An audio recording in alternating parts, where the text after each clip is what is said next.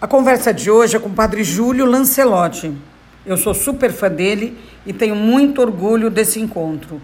É uma conversa sobre a população mais carente, sobre olhar para o outro e sobre como sobreviver a essa pandemia. Uma verdadeira lição de vida. Padre Júlio! Boa tarde. Como vai você? Posso chamar de você? Claro, sim. Olha, padre, eu estava explicando aqui antes de você entrar que a primeira pessoa a me falar de você foi o Frei Beto, há ah. muito tempo atrás. Eu fiz as contas, eu estava na Folha de São Paulo nessa época. Sim. E eu, eu, tô, eu saí da Folha em 2000, no início de 2000. Então, há mais de 20 anos, uns 30 anos, que eu conheço você e admiro o seu trabalho. Obrigado. Então, eu vou explicar um, um tiquinho aqui para as pessoas, tá? Que o Padre Júlio é pedagogo, monsenhor e pároco da Igreja São Miguel Arcanjo, do bairro da Moca, em São Paulo. Ele é conhecido como padre rebelde, e é um dos motivos que eu gosto tanto dele. Queria deixar bem claro, tá? Eu também sou rebelde, tá? Eu acho que os rebeldes é que fazem a diferença.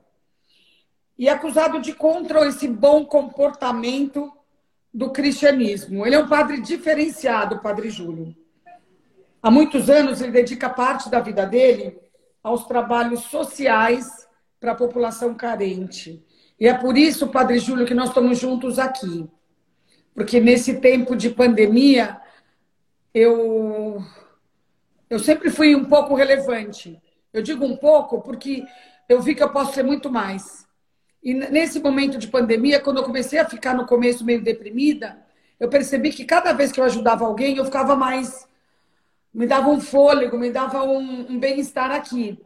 Então, eu desenvolvi um trabalho consistente com, a, com o Hospital das Clínicas, e com o G10 Favelas, com a favela de Paraisópolis. E eu quero também ajudar o senhor, tá? No que for possível, e o senhor me incluir na sua rede de colaboradores.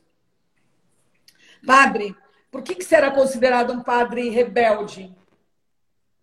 Pois é, esse foi um título que uma jornalista pôs numa matéria, porque é, talvez porque eu esteja do lado daqueles que lutam, daqueles que estão numa situação mais difícil, dos que estão vivendo situação de opressão, de miséria, de esquecimento, de invisibilidade, ou também de discriminação, de preconceito, como é, a, a comunidade LGBTQI, há muitas mulheres trans que estão pelas ruas, muitos, muitas travestis que também estão morando pelas ruas e muitas vezes são rejeitadas.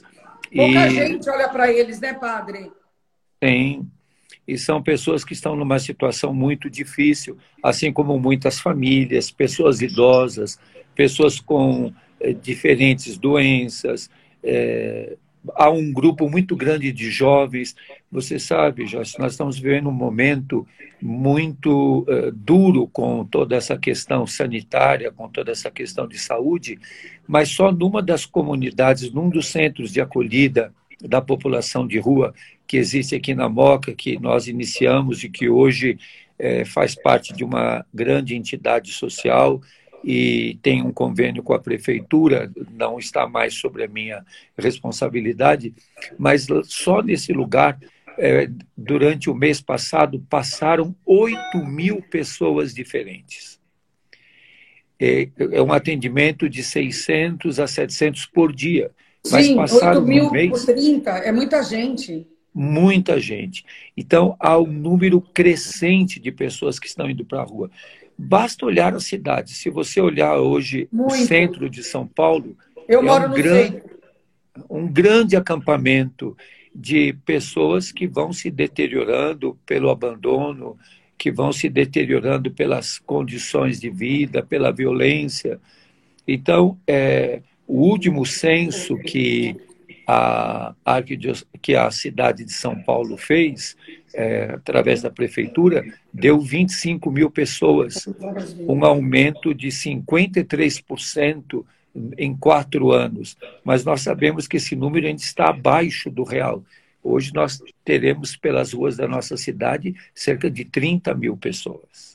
Porque Padre Júlio pegou crise econômica, pegou um monte de coisa né, que afetou afetou a economia, afetou tudo e afetou principalmente quem já não, já, já não tinha muita segurança, né? Ficou mais frágil e mais vulnerável. Como era o seu dia a dia, Padre Júlio, antes do coronavírus, que já não era fácil, né?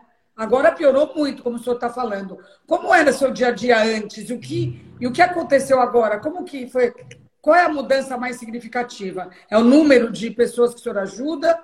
Ou a forma também, nós tivemos que fazer uma mudança de forma, porque a nossa maneira de, de atuação, é, eu sempre digo, eu não trabalho com a população de rua, eu convivo com eles. E na convivência tem tudo aquilo que tem na convivência: acertos, erros, conflitos, contradições, alegria, descobertas, é, dor, tem, tem tudo. E nós tivemos agora que, durante esse tempo da pandemia, fazer um atendimento mais rápido é, na partilha. Então, estamos focados muito na questão da higiene. Partilha, o que isso quer dizer partilha? Todos os dias, pela manhã, é, passam pela paróquia de 400 a 500 moradores de rua é, para receberem o, o, lanche. É, nós procuramos oferecer para eles aquilo que eles não estão acostumados a ter. Porque, às vezes, o, último, o, último, o, último, o único prazer que sobrou para eles é o paladar, é sentir o gosto de uma coisa diferente. E, e entregamos material de higiene, pasta de dente, escova, sabonete, é, cobertas para os que estão dormindo nas ruas. A Essa população do... é sempre a mesma, padre? Ou vai mudando? Alguns mudam. Inclusive hoje, quando passou todo o grupo, tem alguns que eu sinto falta, que a gente não sabe o que aconteceu. Então eu saí, é, uma pessoa de carro me levou a andar pelo, pelo bairro, nós fomos para algumas regiões próximas procurando alguns. Então, é muito duro isso, viu, Joyce? A gente não encontra, não sabe o que aconteceu, Alguns estão eh, mudando de cidade, outros estão chegando em São Paulo, é, alguns pedem para ligar para a família, alguns são de outros estados, não tem como voltar, mas tem aqueles que de manhã falam, padre, eu passei muito frio essa noite, é, pedem um calçado, uma roupa limpa, uma coberta. Então, essa partilha é feita, todos higienizam a mão, todos é, recebem álcool em gel, é, todos é, recebem máscara, os que estão com a máscara já uh, precisando trocar, nós trocamos a máscara e procuramos ver também os que podem ir para os centros de acolhida. Vocês então, recebem entender... muita doação, padre, de comida, de máscaras? É, é, vamos dizer assim, é fácil isso? Está tá rolando? Mais, mais Olha, mais. tem tido um, um, uma, é, eu até disse esses dias, uma pandemia de solidariedade. Mas essa solidariedade não pode ficar pandêmica, ela tem que ficar endêmica. Sim, para sempre. Não pode é, ficar, é, não ser uma onda, é, permanecer. Nós estamos é, utilizando cerca de 500 máscaras por dia porque é, muitos estão fica suja. Você imagina quem dorme na rua ou mesmo quem está nos centros de acolhida. Eu é, cheguei hoje com a minha máscara, padre. Eu vim da minha casa para cá de carro. Minha máscara está suja. Pois é. E tem um tempo de duração da máscara descartável. Alguns Sim. dizem duas horas, outros quatro horas.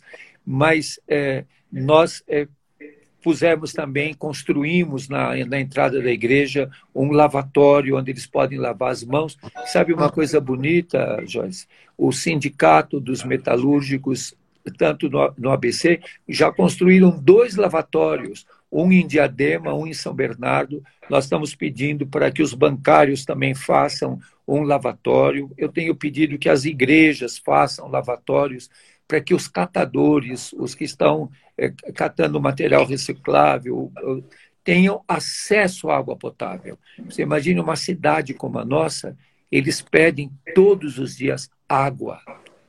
Nós é, entregamos as garrafinhas com água. Qual que é o nosso objetivo, Joyce? Isso que é importante. O nosso objetivo não é ser distribuidor de lanche.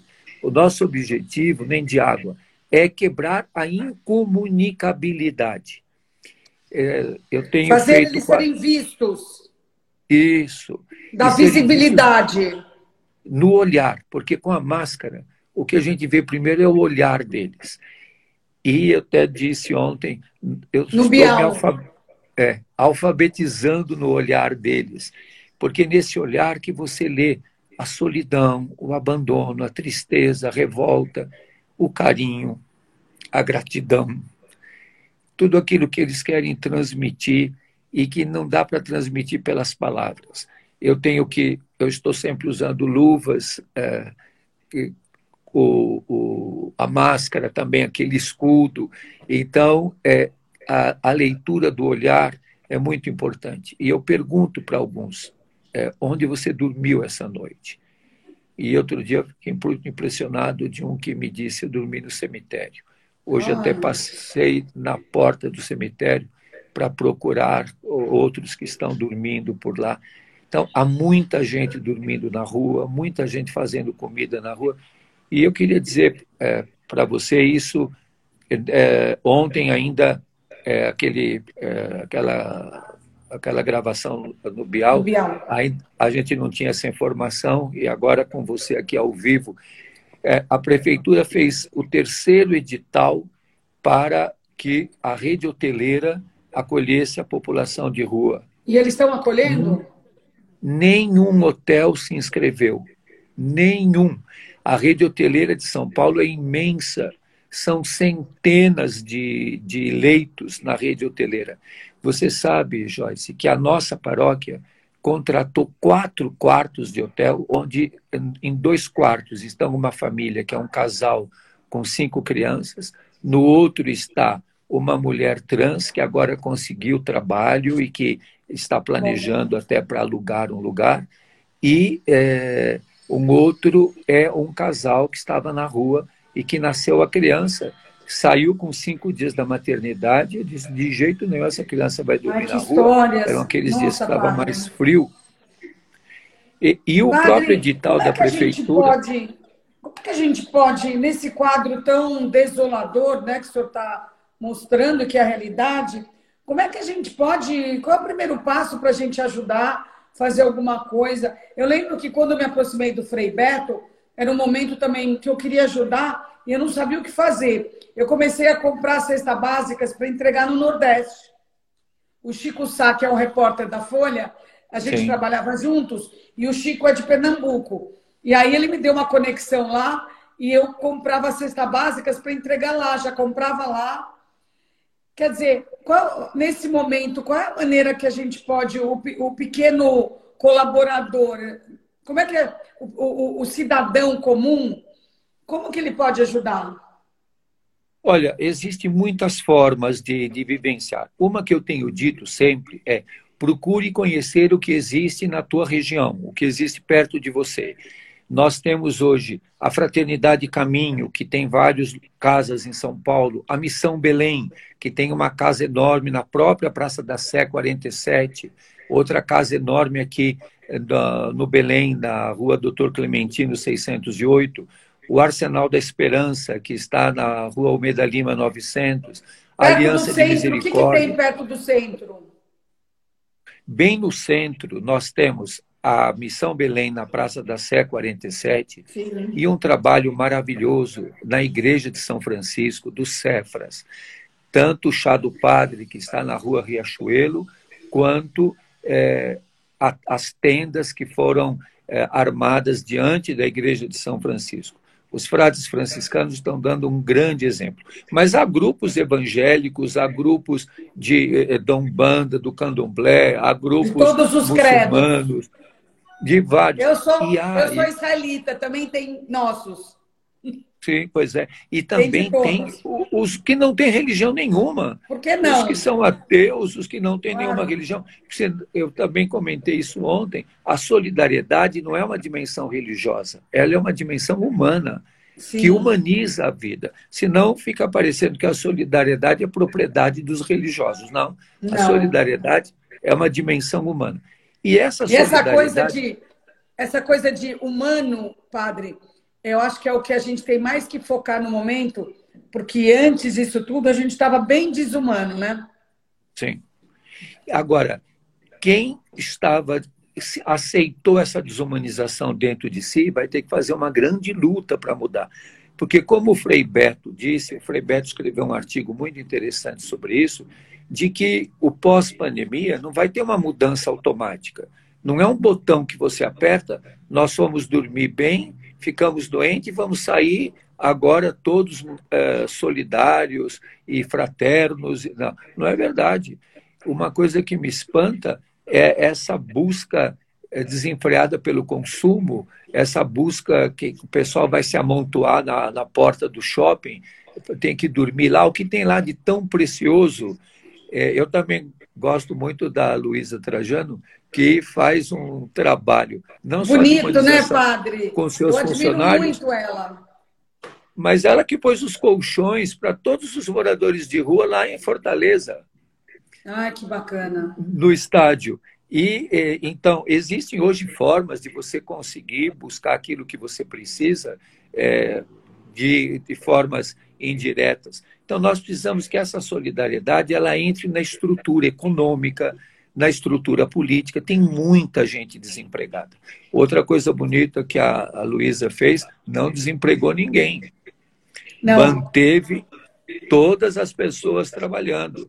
E isso acho que é um jeito bonito de uma empresária manifestar e, e, e colocar é, uma humanização, porque os primeiros que vão sofrer são os trabalhadores que, que vão sendo dispensados, que ficam sem trabalho, e, e isso aumenta. Que, é, e a gente tem que prestigiar, eu acho que os empresários que têm esse olhar, que praticam essa empatia, que muita gente fala e pouca gente pratica, né, padre? Padre, tem Exatamente. alguma empresa, outra, além da, da, da, do Magalu, que, que colabora? Que o senhor lembre agora? Tem empresas grandes? Olha, há muitos grupos, muitos grupos de artesãos, de restaurantes, de é, pessoal que faz lanches, de é, vários grupos de chefes, de outros que você sabe que quando as tendas lá no Lago São Francisco começaram, não tinha marmitex para todos. Hoje tem um superávit, tanto que nós remanejamos. Ah, ah superávit? Sim, é, tem um que número bom. maior. E, e isso está indo também para mandar para Cracolândia, para outras ocupações, para outros lugares, porque as pessoas é, se tocaram, e isso é uma, uma resposta. Uh, há grupos que, por exemplo, lá na, na paróquia onde eu estou, que todos os dias de manhã temos um lanche, para cada dia tem um padrinho. E esses padrinhos, alguns são é, de empresas que trazem de restaurantes, de, é, de casas isso. de lanche, que, que, que trazem e oferecem. Mas sabe o que é o mais importante? Convivem com essas pessoas convivem com os No dia a dia lá no entorno, né? E conhecem já pelo nome, conhecem as pessoas. E tem o grupo de crianças que vem também, que as mães trazem, é, crianças que são de imigrantes, de refugiados. E é, hoje foi além, interessante. Tem isso que o também, grupo, né? O grupo Padre. que estava lá, que é de, de um centro espírita, fez ah. uma sacolinha com uma mochilinha para cada uma das crianças. Ai, que amor, que amor. Tem gente boa. Padre, esse problema daí que a gente está falando é estrutural nesse país, né? Tem alguma chance da gente fazer um movimento que dê para mudar um pouco essa, essa imagem em relação aos menos favorecidos? Ou uma campanha de. Não uma campanha de televisão, não é isso que eu estou falando. Uma campanha de fato, de comunicação, né? De conscientização, um bom projeto que comunique tudo isso que acontece de uma maneira não que nem vender margarina, entendeu? Ah, ah, não existe nenhuma maneira de conscientizar, porque eu acho que isso ajudaria. Estou errada? Sim. Eu acredito que nós precisamos romper as bolhas. Nós vivemos em bolhas. Então, estar com você nesse momento, eh, falando todas essas questões, é uma forma de quebrar a bolha, de é, atingirmos outros espaços, porque a população de, de rua é numa cidade, e a nossa cidade é uma cidade muito marcada pelo mercado imobiliário, é muito marcada pela especulação imobiliária. Então, a população de rua é indesejável. os, o, ninguém quer é, tê-los por perto. E eles são seres humanos como todos os outros. Você imagina que há determinados horários do dia e da noite que não tem banheiros onde eles possam utilizar, não tem acesso à água potável. E isso também vai desumanizando a vida deles. Eles vão se tornando também mais rudes. Então, por isso que eu tenho dito que a solidariedade ela tem que entrar na estrutura econômica, na estrutura política, na estrutura da, da política habitacional. Então, essa solidariedade, ela não pode ser só um gesto de alguém que faz uma coisa boa pontual, mas de que é, as desigualdades precisam diminuir. Então, nós precisamos ter é, essa proposta de mudança das nossas estruturas, diminuindo as desigualdades. Nós estamos vivendo um momento político, econômico gravíssimo. O Papa Francisco tem chamado muita atenção Sim. nesse sentido e é, hoje se fala muito da economia de Francisco. Uma das questões que é, existe, inclusive, lei aprovada no Brasil, que é a renda mínima que garantiria uma renda mínima para todos, a começar dos mais pobres. E o Papa Francisco retomou isso há pouco tempo, falando de uma renda universal, onde essas diferenças diminuam, onde toda pessoa tenha condições de sobreviver, de subsistir, de cuidar da saúde, de cuidar da alimentação, de ter uma roupa limpa para vestir, uma Mínimo. cama para dormir. Né? Uma mesa para pôr um alimento, que essas mães possam ter comida para fazer para os seus filhos.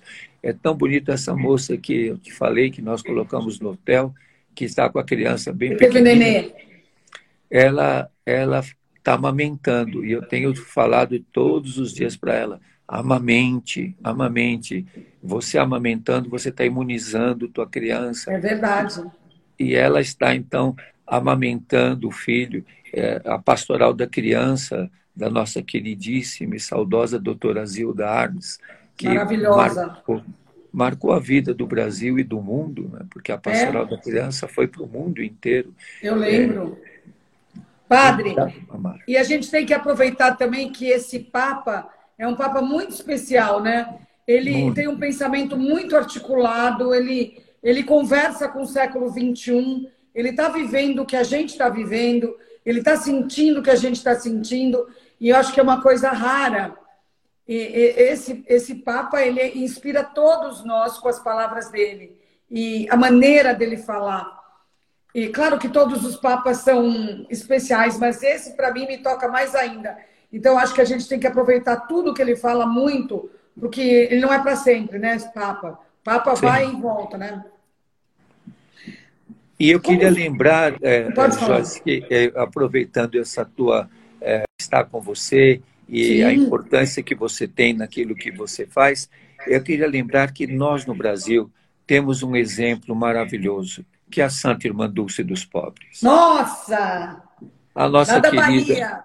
É, a nossa Irmã Dulce de Salvador. Maravilhosa. Você sabe que o povo da rua, que é da Bahia, lá na paróquia eu tenho o painel bonito com a irmã Dulce, chegou agora uma imagem dela. Eles, quando a veem, eles dizem a senhora Dona Dulce. Nossa, é, eu estou arrepiada, padre. Baiana. Arrepiada. Me desculpe, mas eu estou super arrepiada. É a que forma como o, o, povo da Bahia fala. Eles falam o senhor São José, o senhor Santo Antônio, e eles falam também a senhora Dona Dulce. E todos eles falam. Então, o exemplo da Irmã Dulce, Santa Irmã Dulce dos pobres, é um exemplo para todo o Brasil. Se nós queremos ter um sinal importante na nossa história, claro que nós olhamos, e o principal é olharmos para Jesus, é, os que são cristãos, ou dentro das várias visões religiosas, mas o exemplo da Irmã Dulce e você sabe que a irmã Dulce era muito amiga da, da mãe menininha do Cantuá. Sim, sabia. É. Lá na Bahia é todo mundo junto, padre. Isso é muito bonito. Todo mundo junto. E a Eu mãe vou muito para Bahia. Eu vou muito para lá. A Eu sou muito ligada à Bahia. Então, a, mãe... a irmã Dulce lá é venerada. É. Ela, é, por todos. ela já era santa antes de ter virado santa. É por todos, né? E é. a, a, até naquele filme da Irmã Dulce dos Pobres, é interessante que quando a, a Irmã Dulce vai à casa da mãe menininha, que está tendo uma celebração lá, um culto, e ela diz: Estou procurando meu filho, que é aquele menino que tinha sido preso, que ela salvou do ônibus, pegou fogo, que deu muito trabalho. A, a mãe menininha disse: Fique tranquila, porque sendo filho de quem é, do sinal que a mãe menininha também, o carinho que ela uh, manifestou pela irmã Dulce, e a irmã Dulce, Maravilha. o respeito, o carinho pela mãe menininha. Então, eu acredito que nós temos que, é, é, nesse momento de tanto sofrimento, de dor, de depressão, de alguns, de cansaço, de luto, de tristeza, de tantas famílias que têm perdido as pessoas, de algumas cidades que estão colapsadas, como Natal, Manaus. os povos indígenas. É, Manaus tem conseguido superar, mas é, a ameaça para os índios, para os povos indígenas, para os grupos indígenas. Nós temos que olhar pessoas como a irmã Dulce. Se alguém quer ter coragem, quer saber como superar o egoísmo, o individualismo, olhe para a irmã Dulce. Olhe e veja o exemplo de uma pessoa simples, pequenininha, mirradinha, que ficou muito tempo com problema respiratório, tinha que dormir na cadeira, mas que é, tinha uma coragem imensa de ir para a rua e encontrar os mais pobres. Então, isso todos nós podemos fazer. Sermos solidários. Se nós não conseguirmos fazer alguma coisa, mudemos o nosso olhar. Não sejamos pessoas que discriminem, que tenham preconceito.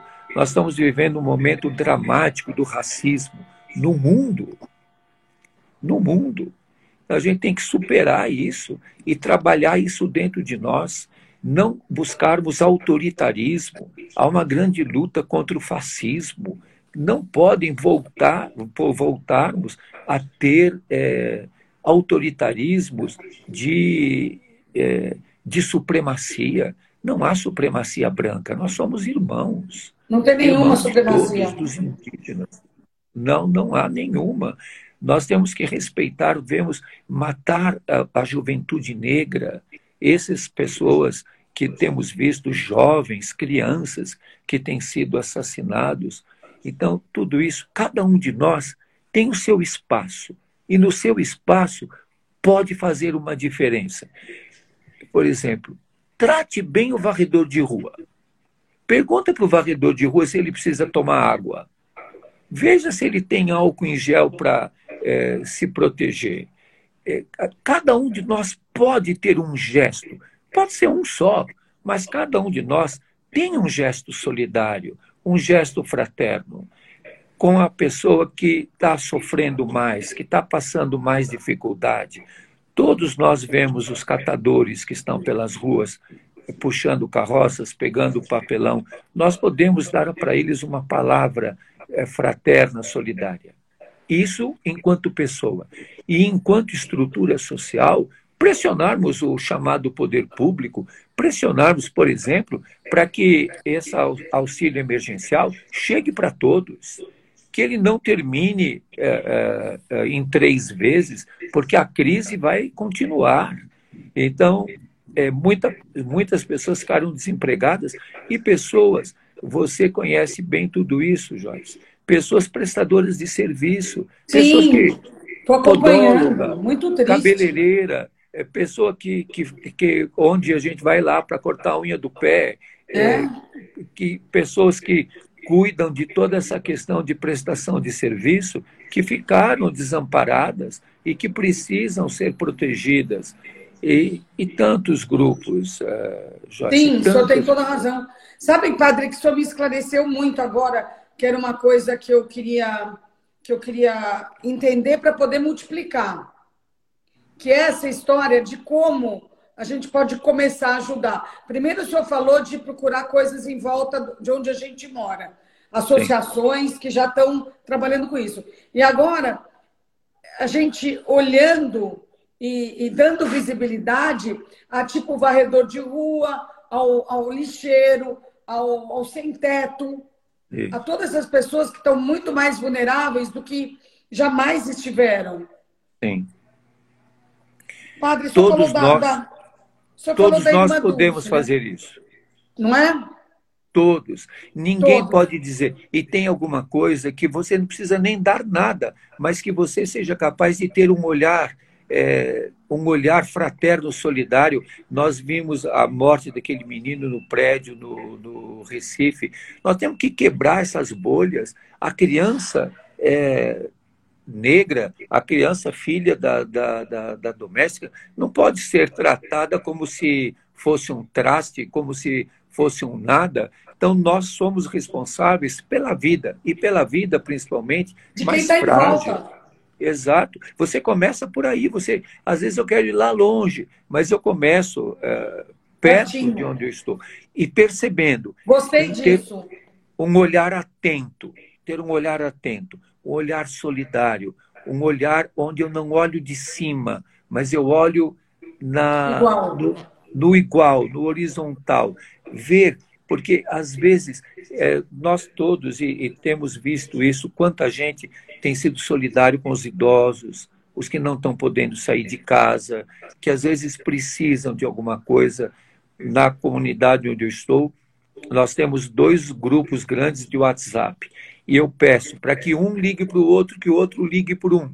E que a gente saiba como é que está o idoso. E, e tem uma coisa que todos podemos dizer. Você precisa de alguma coisa?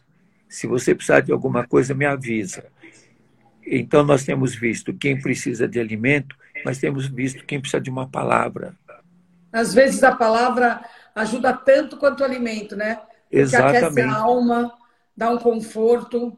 Hoje eu estava conversando com as pessoas que trabalham perto de mim, né? Que ganham um salário e que, graças a Deus, estão empregadas.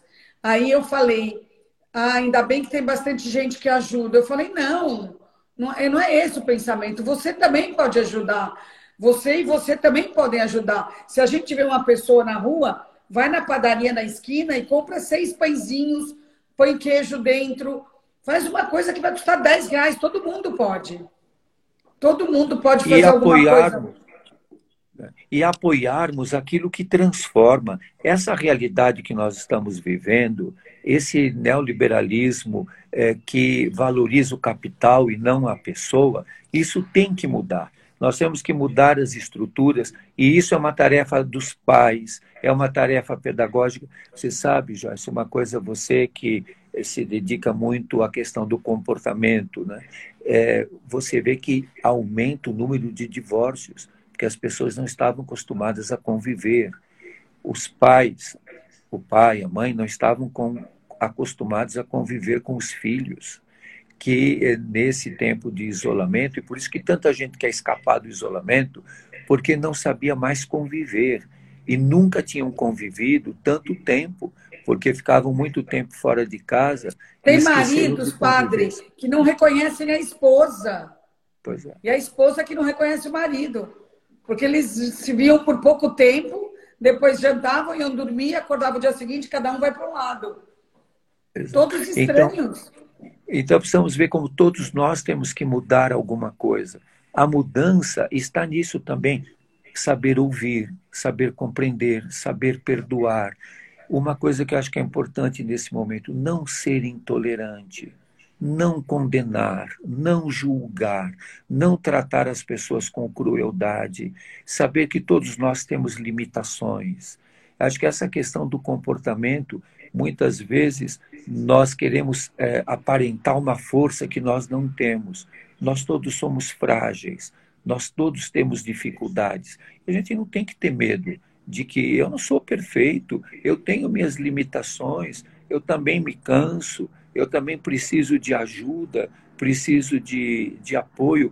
Então, acredito que todos, ninguém é perfeito, não adianta cobrar perfeição de ninguém. Não, não existe. Então, então, nessa questão do comportamento, do estilo de vida, e acredito que uma coisa importante, aprendermos a termos uma vida mais simples. O Papa Francisco tem insistido isso, naquilo que é o essencial, Nós agora, para sobrevivermos, temos que ver, não precisamos do supérfluo, nem do luxo, mas precisamos, quem de nós não fica feliz? Você sabe que eu ligo para várias pessoas da comunidade toda semana e algumas falam para mim, ah, pois não, Padre Júlio, o senhor está precisando de alguma coisa? Eu, não, eu liguei para saber de você. Ah, que bonito. É você ligou para saber de mim, eu estou bem, Tão raro, você né? como está? É, porque dificilmente alguém liga dizendo, você está precisando de alguma coisa? Você está bem? Como você está? Eu lembrei de você, rezei por você. Então, todos que estão nos vendo, nos ouvindo, todos nós podíamos ter é, é esse compromisso. Telefonar para um idoso, telefonar para quem está depressivo. A gente tem que ter paciência, saber Distribuir ouvir. carinho, né, padre? Exatamente. E afeto. Exatamente. Nós estamos acostumados a entrar no elevador e não ver ninguém. Às vezes a gente só se olha no espelho do elevador. Verdade. Para ver se está tudo bem. E não é capaz de, de ver o outro. Então, acho que isso nós podemos viver esse momento de dificuldade para é, sermos mais tolerantes, mais pacientes, mais compassivos, sabermos é, uma coisa que me chama a atenção, eu estou na idade de andar no banquinho azul do metrô, né? E é, nós vivemos hoje uma geração do foninho no ouvido. Todo mundo está com foninho no ouvido e não tá mais, não se importa com o outro. Então a gente tem que tirar o foninho do ouvido, começar a perceber as outras pessoas, é, saber dar o lugar para o outro. Então é, nós às vezes que nós temos que fazer grandes mudanças, mas as grandes mudanças exigem pequenas também essas pequenas mudanças de sermos mais solidários no pequeno para sermos solidários no grande. Porque não é não conseguiremos ser solidários nas grandes coisas se não formos nas pequenas. E você Padre, que conhece eu estou aprendendo bem muita coisa hoje aqui com o senhor. Oh, você conhece bem tudo isso, Joyce, o comportamento humano. Dificilmente um adulto muda de comportamento, mas nós podemos é, fazer um grande esforço de mudar. A gente podia até fazer uma proposta. Vamos mudar alguma coisa, uma coisa por semana. Hoje, começamos hoje. Isso. Então, começamos você hoje. saber ouvir a pessoa que às vezes eu acho que ela é cansativa, tal, mas tem pessoas, eu liguei ontem para uma pessoa idosa, ela falou muita coisa, repetiu muita coisa, e a gente saber ouvir sem ficar impaciente, sem ficar intolerante, e, nesse sentido, além disso, acho que nós precisamos varrer toda homofobia, varrer toda a LGBTfobia, toda a transfobia, varrer o racismo. O racismo está tão impregnado em nós, varrer. E tem uma figura nova, Joyce, que chama-se aparofobia, que é, que que é? O, o, ódio ao pobre, o rechaço Puxa ao pobre. vida, que coisa horrível. É. Então, isso tem que acabar, tem que acabar. É, ontem, o Adriano, que estava lá no. no eu vi, um morador de rua, né? É, que ele falou, eu tinha comentado também, de que eles viram que aconteceu alguma coisa estranha, porque onde eles não podiam entrar, agora ninguém pode entrar. Eles não podiam ir no cinema, Bacana agora ninguém isso. pode ir. Agora está todo mundo igual. não podia ir no teatro, agora ninguém pode ir. Então, é, é, é, eu acho que a gente tem que começar a perceber é, os que estão mais sofridos. é, e uma coisa, Joyce, que acho que você pode ajudar muito a fazer isso. Ninguém está doente, foi infectado pela Covid por culpa. Às vezes, é, teve lugar que puseram fogo, que rejeitam, que no, no, no prédio de apartamentos, ah, aquela pessoa está doente, então é tratada, é discriminada. Não.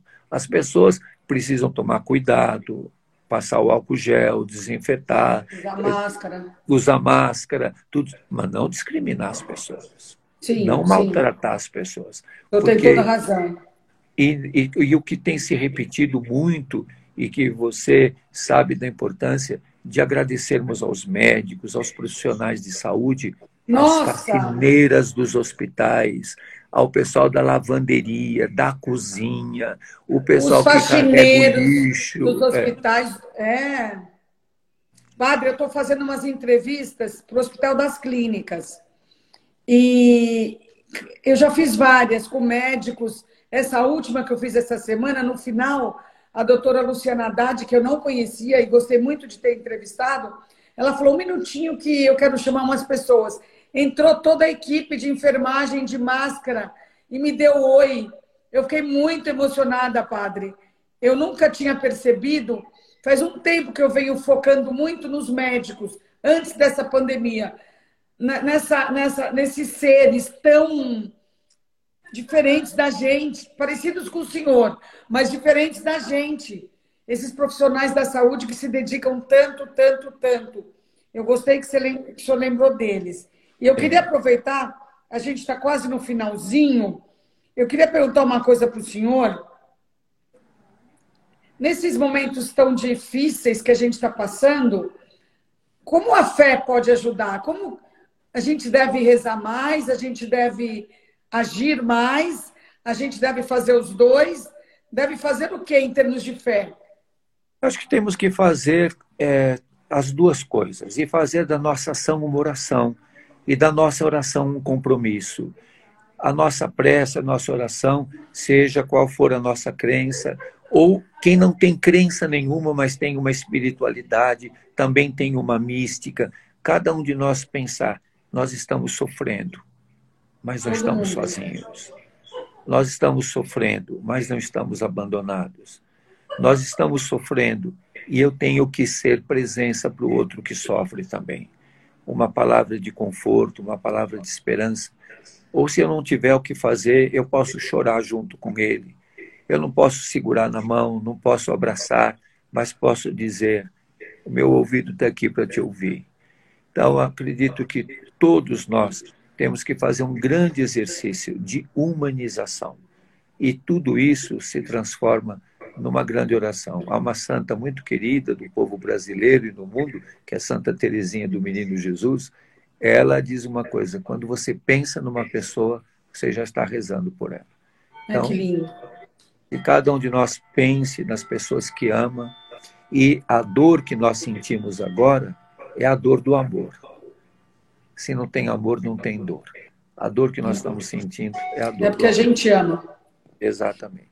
Padre, ó, eu não posso ficar tanto tempo longe do senhor, tá? Tá. Porque o que aconteceu hoje aqui foi. Sei lá, foi uma bênção. As palavras. Eu não quero nem falar que eu estou chorosa. Ah. Mas foi lindo.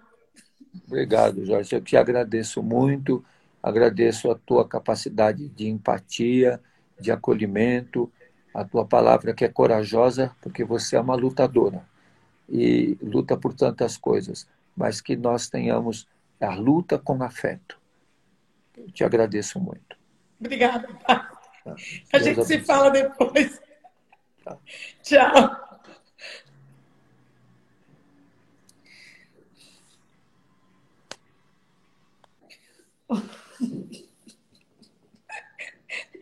Ai, ai. Mais uma live com choro. Enfim, foi lindo estar aqui com o padre. É uma emoção para mim muito grande. Ele realmente é tudo isso que eu vi vocês escrevendo aqui. Ele não é um padre, ele é quase uma. Obrigada. Ele é quase uma irmã Dulce. Se é que ele já não é uma irmã dulce viva. Então, eu queria agradecer todo mundo que estava aqui. Queria agradecer especialmente ao Padre Júlio, que nos alimentou com as ideias dele, que nos iluminou e que nos fez ver que a gente é capaz de ajudar muito mais do que a gente já ajuda. Então, eu queria agradecer também não, até o padre falou da Luiz Helena, que é uma pessoa muito especial na minha vida. Estou muito feliz de estar aqui junto com ela. É muito importante para mim o reconhecimento dela para mim, tanto quanto o que eu reconheço a importância dela nesse país e no coração e na vida de tanta gente que precisa. Ela está participando de um monte de lives, espalhando a palavra dela também, todos os ensinamentos, o olhar com empatia que ela também me ensinou. Então, eu queria aproveitar E se vocês puderem, vão lá no Glamurama ver tudo isso que eu estou falando. Vão lá conferir tudo isso que eu estou falando. E obrigada por estarem junto nesse momento tão bonito aqui com o padre Júlio Lancelotti. Valeu